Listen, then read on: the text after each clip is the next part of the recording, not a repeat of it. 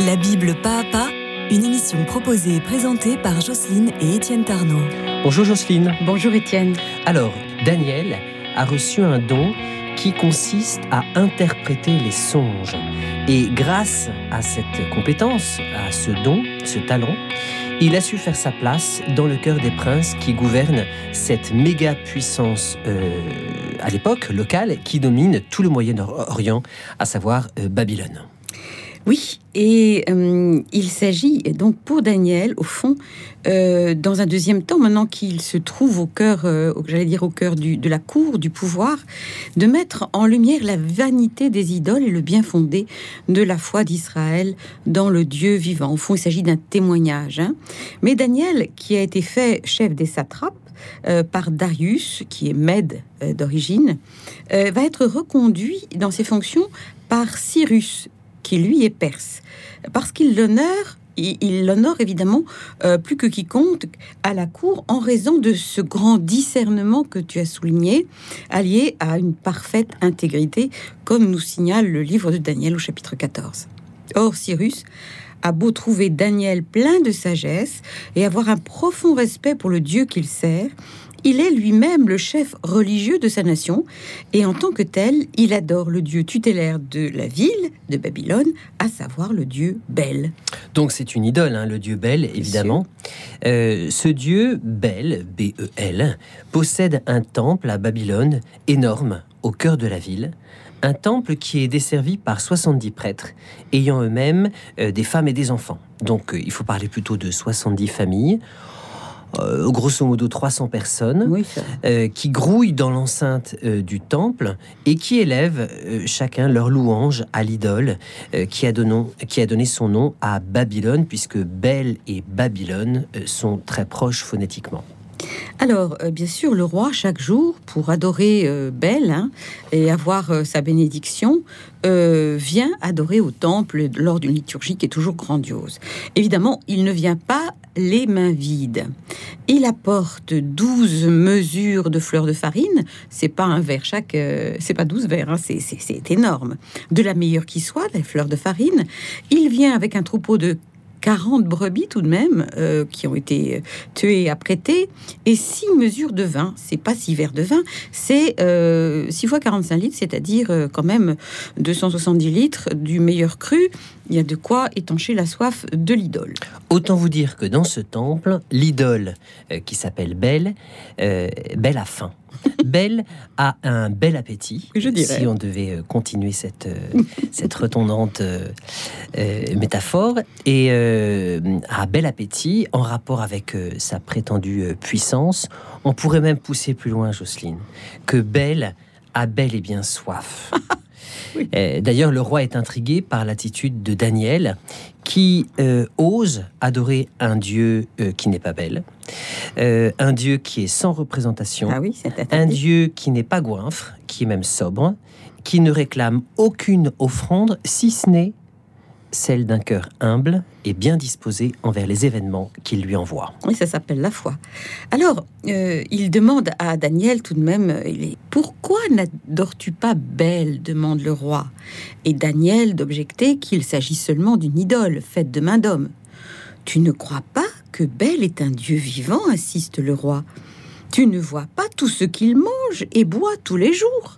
Alors devant la naïveté de la remarque de Cyrus, euh, qui tient cependant entre ses mains le destin de millions d'hommes, Daniel pouffe de rire.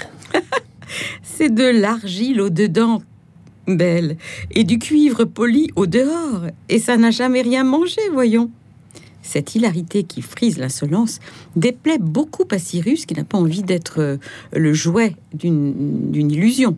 Et comme il veut en avoir le cœur net, il fait venir les prêtres de Belle et il leur lance un défi, ainsi qu'à Daniel, qu'on lui démontre qui mange vraiment toute cette nourriture. Alors, si c'est Belle qui mange, alors, euh, si c'est donc cette idole qui mange euh, tout, ce qu'on lui offre, eh bien le prophète Daniel mourra pour avoir blasphémé.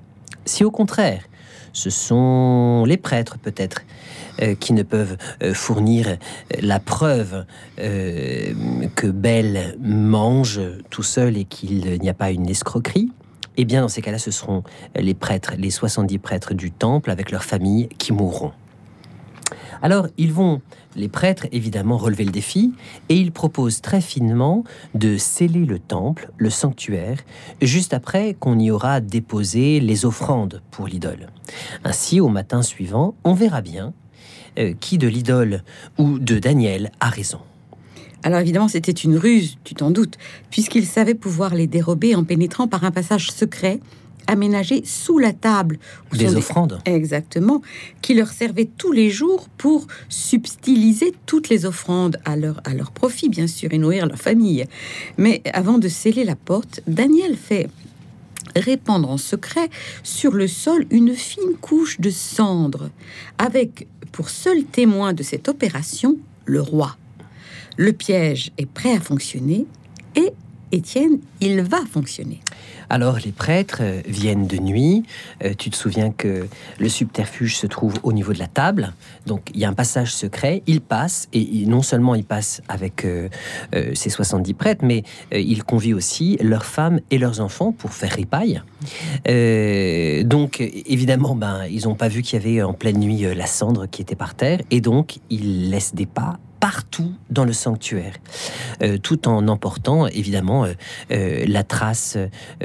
enfin voilà, il mange la totalité. Il ne reste plus rien, sauf évidemment tous ses pas sur le sol. Au matin, le roi, qui n'a pas fermé l'œil de la nuit, se hâte vers le sanctuaire avec Daniel. Les sceaux qui ont été apposés à toutes les portes sont intacts. Donc personne n'est entré en apparence.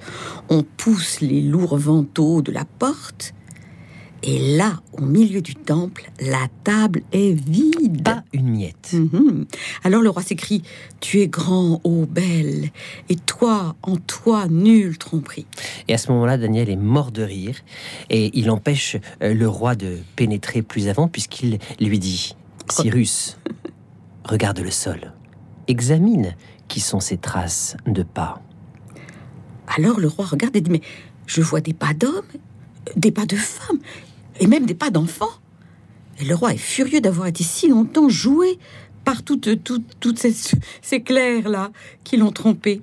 Il fait arrêter les prêtres et leurs familles. On lui dévoile le passage secret. Sous la table. Évidemment. Alors il fait mettre à mort ces hypocrites et livre Belle à Daniel, qui renverse l'idole, la hache menue et fait démolir jusqu'à son temple aux grands mots, les grands remèdes. Tu sais, ça me fait penser à, Élie, euh, qui bien avant euh, Daniel euh, avait mis au défi les 450 prêtres de Baal. Pareil, le même, la même question de l'idolâtrie.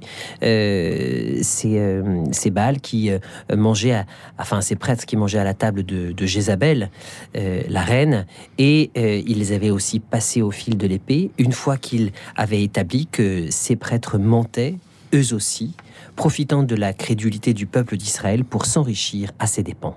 Évidemment, tu as noté que Daniel a agi avec une grande finesse, avec cette ruse de la cendre sur le sol. Mais il risquait gros tout de même dans cette partie, car il n'est jamais très prudent de se mettre à dos la caste sacerdotale qui vit du culte rendu à Dieu. C'est s'attaquer à son gagne-pain. Alors on a beau croire au ciel, on croit aussi au pain. Euh, et on ne peut que s'en faire des ennemis. D'ailleurs, le Christ lui-même en fait les frais et il l'a payé de sa vie, cette opposition aux prêtres. Euh, c'est le moment, tu sais, où il décide de chasser les marchands du temple, que les prêtres et les lévites euh, vont suite a ce fait décidé de faire mourir Jésus, c'est-à-dire d'éliminer l'agitateur dangereux qu'il représente. Euh, et d'ailleurs, ils vont lui demander par quelle autorité fais-tu cela? Et il faut dire une chose, c'est que l'autorité du Fils, c'est évidemment elle réside dans le fait qu'il obéit à son Père et que l'autorité du Fils, eh bien, c'est la justice. Alors, tu penses bien, Étienne, que après un tel exploit qui fait le tour de la ville euh, en moins de deux, qui affaiblit le pouvoir royal. Exactement. Euh, Daniel s'est fait plus d'ennemis que d'amis. Hein. Ils sont tous résolus à sa perte et attendent leur heure. Or, celle-ci arrive parce que le roi, qui a dû s'avouer battu à cause de l'idole qui ne mangeait ni ne buvait, et donc n'était pas vivante, ne désespère pas tout de même de démontrer à Daniel que l'idolâtrie qu'il sert dans son pays et qui fait la grandeur de sa civilisation, eh bien cette idolâtrie est fondée. Alors, il lui avait proposé euh, Belle, l'idole du temple. Euh, maintenant, il va lui euh, proposer un nouveau challenge, on pourrait dire. C'est que à Babylone, il y a un grand serpent, une sorte de boa qui mange, qui mange lui, effectivement, puisqu'il est bien vivant. Il est donc considéré comme un, comme un dieu vivant, ce, ce boa, ce serpent. Et comment Daniel, nous dit Cyrus, pourrait contester cette toute-puissance? Le Cyrus d'ajouter Vas-tu dire de ce serpent que c'est de l'airain? Regarde, tu vois bien qu'il vit, il mange, il boit. Tu ne diras pas euh, que ce n'est pas là un Dieu vivant. Alors je te demande une chose, Daniel. Adore ce serpent. Ah, voilà de nouveau Daniel au pied du mur et dans un mauvais pas. Il lui faut trouver une parade et vite s'il veut sauver sa vie. Il répond Ô roi, si tu le permets, je tuerai ce serpent sans épée ni bâton. Le roi médisé par son audace et son aplomb est très curieux de connaître la suite des choses euh, et donc il va permettre à Daniel de réaliser son projet. Daniel réfléchit, demande euh, que le Seigneur l'inspire et il imagine une recette. Il va euh, la concocter en grand secret avec une sorte de mélange de pois gluante, de graisse et de crin de cheval qu'il fait cuire pour en faire des sortes de petites boulettes. Appétissant. Et puis ensuite, il va les jeter dans la gueule béante du python qui les avale et en crève. et Daniel d'ironisait Voyez ce que vous vénérez. Mais dès que la chose est sue, tout Babylone prend fait et cause contre le roi qui a laissé faire une telle ignominie. C'est qu'il s'est fait juif, se disent-ils. Voilà l'argument. Euh, la rumeur s'enfle. On assiège le palais et la populace réclame qu'on lui livre Daniel, l'instigateur de tous leurs maux, et le roi finit par céder à la violence et à l'émeute. Et donc le roi décide euh, d'emprisonner Daniel, et tu vas voir le vice, le châtiment euh, qu'il va imaginer. Il décide de jeter Daniel dans une fosse avec des lions. Il y en a sept. Et pour euh, ajouter au drame de Daniel, il a pris soin d'affamer les sept fauves pour ne pas risquer de voir Daniel réitérer un exploit. Et il décide de maintenir le prophète en compagnie de ces sept fauves pendant six jours, afin que, évidemment, Daniel fût bien dévoré. C'est ce que dit l'Écriture. Alors, le Seigneur va donc être obligé d'opérer un étrange prodige pour libérer son prophète. Alors, tandis qu'en Judée, la terre natale de, Daniel. le prophète, euh, eh bien, un autre prophète qui s'appelle Habacuc est occupé, lui, à mitonner une bouillie accompagnée de pain qu'il veut aller porter pour le repas des moissonneurs dont sur lesquels il veille. Et alors l'ange du Seigneur lui apparaît et lui donne l'ordre de porter ce repas, non pas au moissonneur, mais à Daniel, à l'autre bout du monde, on peut dire, dans la fosse au lion. Alors l'ange va saisir Abacuc par les cheveux et il l'emporte dans les airs à Babylone, le déposant au bord de la fosse. Voilà donc Daniel secouru et aussitôt Abacuc réintègre son, péri, son, son pays grâce au souffle impétueux de l'esprit. Alors au septième jour, le roi, qui n'en peut plus de curiosité, euh, se demande ce qui est arrivé à Daniel et il vient pour pleurer auprès de la fosse parce qu'il croit évidemment que c'est devenu le tombeau de Daniel. Et là, il, il écarquille les yeux parce qu'il le trouve tranquillement assis, les sept fauves débonnaires euh, encerclent autour de lui, couchés à ses pieds. Alors il s'écrie tu es grand Seigneur Dieu de, Daniel. Il n'est d'autre Dieu que toi. Alors on va faire sortir Daniel et on va à sa place faire entrer ces calomniateurs qui vont tout d'un coup éveiller incontinent l'appétit des fauves qui vont se pourlécher de leur euh, de, toutes ces, de tous ces gens, de ces friandises qu'on lui qu'on leur a servi. Donc c'est très intéressant hein, ce double miracle de la fosse au lion. Et puis le nombre des lions. Tu auras noté, Jocelyne, que c'est le chiffre 7, mhm. chiffre parfait qui souligne la parfaite maîtrise de la tribu royale de Juda à laquelle Daniel appartient. Cela sonne véritablement comme une annonce euh, de la puissance du Messie, euh, Messie issu de Jessé, issu de la tribu de Juda, euh, par qui le bâton de, commandement ne saurait être écarté. Oui, bien sûr. Alors, même aux heures les plus sombres de l'exil, nous voyons que Dieu est, descendu avec son peuple en exil, qu'il veille sur lui à Babylone. Et même au cœur de l'adversité, il garde la haute main sur les événements. Mais c'est aussi pour le remercier de son courageux combat euh, contre l'idolâtrie que Daniel est sauvé, bien sûr. Donc au bout de 70 ans passés à, Babylone, l'ordre euh, du retour en Israël est donné par Cyrus, qui est témoin de la toute-puissance de Dieu. Euh, et cet ordre pourrait hum, ne pas susciter beaucoup d'écho dans le peuple juif qui, au fond, bah, a fini par euh, s'installer dans cet exil, on pourrait même dire sans bourgeoisie, au sein même de la servitude. Complet paradoxe. Oui, bah, évidemment, c'est pas facile de laisser le pire qu'on connaît pour le meilleur qu'on ne connaît pas, dit le mais le courage de Daniel, s'en prenant à Belle et au serpent vénéré par les Chaldéens, euh, a beaucoup fait tout de même pour décider, pour les décider à obéir à l'édit de Cyrus de retourner. Euh, et, sinon, euh, beaucoup vont dire, ben, au fond, la solution, c'est de rester tranquillement où nous sommes. Donc, il faut la foi. Il faut la foi pour obéir à, l'ordre de Cyrus euh, et monter, reconstruire le temple de Jérusalem, se désinstaller, partir de Babylone, euh, pour surtout pour une génération qui n'a connu que euh, la vie à Babylone, qui est, née à Babylone, puisque c'est 70 ans, donc c'est même plus qu'une génération. pour, pour, pour, cette nouvelle génération, Israël, c'était une terre étrangère. pourquoi risquer son destin personnel, celui de sa famille, pour un hypothétique bonheur mhm. Retourner en Canaan? Oui, alors évidemment la situation était plus que délicate, c'est pourquoi Daniel euh, va prendre de tels risques avec sa propre vie euh, pour pouvoir justement donner un signe. Euh, Élie contre Jézabel avait fait la, même chose. Hein.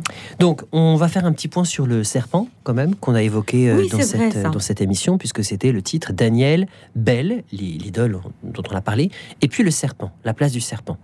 Donc on a vu que ce serpent glouton, ce python, ce boa comme tu veux, euh, avait été victime de ces boulettes de poids de cette recette destinée à lui euh, boucher les intestins. Alors, quelle signification ce serpent prend-il dans ce bras de fer entrepris entre Daniel et l'idolâtrie euh, en vue de convaincre le peuple de retourner en Terre Sainte? Tu te souviens, Jocelyne, que dans l'Antiquité, euh, les serpents sont extrêmement euh, vénérés. Euh, il y a un serpent, par exemple, à Épidore en Grèce, qui était censé être Esculape, le dieu de la médecine. Mmh. Python lui-même est un dieu que le jeune Apollon avait étranglé dans son berceau de ses petites menottes, mmh. démontrant ainsi sa force. Et puis, évidemment, Python, qui a donné le nom la Pythie, c'est la, c'est-à-dire la, prophétesse de Delphes, euh, dont les oracles venaient directement euh, d'Apollon, selon la mythologie grecque. Donc le serpent, euh, et spécialement le gros serpent, fascine toutes les civilisations classiques. Et pourquoi une, telle hypnose, j'allais dire, religieuse? Ah Oui. Alors, le serpent en hébreu se dit Nahash, car quand le peuple, tu vois, a passé le Jourdain pour prendre possession de la terre promise derrière Josué, il doit, euh, la première chose qu'il doit subir, c'est les attaques d'un certain roi ammonite qui a nom Nash, autrement dit le roi serpent. Donc voilà la, première idole qu'il attend au moment d'entrer dans la terre. Euh, comme les assiégés proposent de parlementer, euh, Nahash, le serpent, pose une condition que tout le peuple se crève l'œil droit. Et pourquoi l'œil droit, Joss? Eh bien, euh, l'œil droit, pourquoi? C'est vrai, ça se pour, pour le gauche. Euh, c'est qu'il s'agit d'éteindre en fait la lumière qui dirige Israël pour la remplacer par sa propre ténèbre, parce que la droite, Yamin, c'est l'image de Dieu. On écrit de droite à gauche en, hébreu, euh, parce que tout procède de Dieu. C'est déjà, au fond, l'attentat que le serpent avait perpétré contre Dieu en séduisant Adam et Ève dans le jardin. Le serpent incarne donc l'idolâtrie, le, faux Dieu, le seul véritable péché, l'idolâtrie pour le peuple de Dieu, celui que l'Écriture désigne sous les termes de prostitution et même d'adultère attentat à la fois contre l'alliance avec Dieu, euh, Dieu avec son épouse Israël. Une autre chose par rapport au serpent qu'on dit Nash, c'est que il peut être euh, voyélisé, vocalisé un peu différemment en néochette. Et néochette, c'est plus le serpent, c'est l'airain. L'airain à cause du serpent d'airain, tu t'en souviens, façonné par Moïse au désert pour guérir le peuple de son idolâtrie, c'est-à-dire de son murmure intempestif contre Dieu, à savoir, euh, bon ben, est-ce que Dieu existe, oui ou non? On n'en sait rien. Oui. Alors, dans le cas où il n'existerait pas, euh, sauf qui peut, hein, sauvons-nous nous-mêmes, c'est pourquoi le combat de Daniel contre Belle, l'idole d'airain, et contre le serpent hein, qui, qui, a mangé les boulettes, est un même et unique combat contre les ténèbres. Euh, contre le roi serpent, euh, ce roi auto-proclamé qui veut éteindre la lumière de la foi au profit de ses ténèbres à lui. Euh, L'airain, tu le sais, c'est à base de cuivre. C'est un métal qui est dégradé, qui est qui, n'est pas aussi pur que l'or, aussi aussi précieux que l'or, et qui donc incarne une certaine chute des valeurs. Ça brille, mais c'est pas de l'or. C'est, je dirais que c'est dans l'air du temps. Hein. L'idée, c'est donc de passer de la culture de l'airain euh, à la culture de l'or, celle du respect pour la révélation, la lumière du Christ, contre euh, n'importe quel airain. Euh, quand même un choix clair par rapport à notre problématique actuelle. Et c'est ainsi que s'achève notre émission sur Daniel, Belle et le serpent.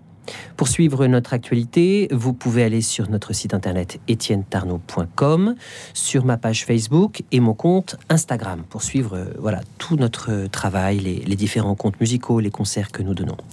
Bonne semaine à toi, Jocelyne. Bonne semaine à toi, Étienne. Surtout bonne semaine à tous.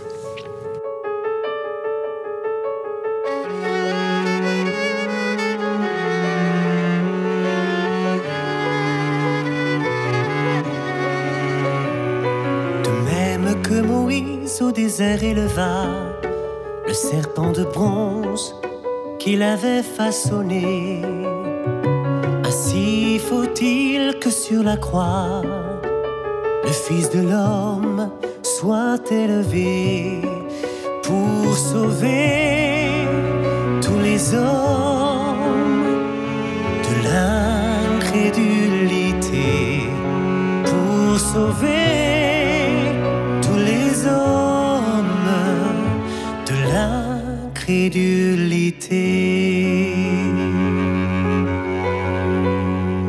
Tandis que les renards ont tous une tanière et des nids, les oiseaux dans les airs, le Fils de l'homme n'a que la croix pour reposer sa tête sur le bois. Et par le bois vous sauver de l'enfer et par sa croix vous sauvez des griffes de l'enfer. Vous les hommes, une fois élevés de terre, je vous attirerai au Père, moi le Fils de l'homme.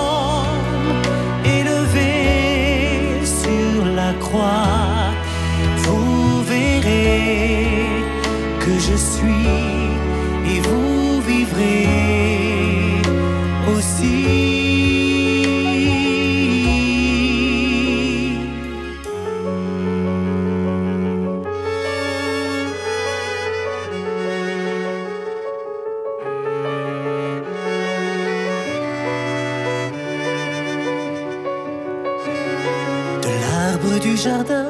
suis l'unique fruit qui regarde ma croix, de la mort et guéri.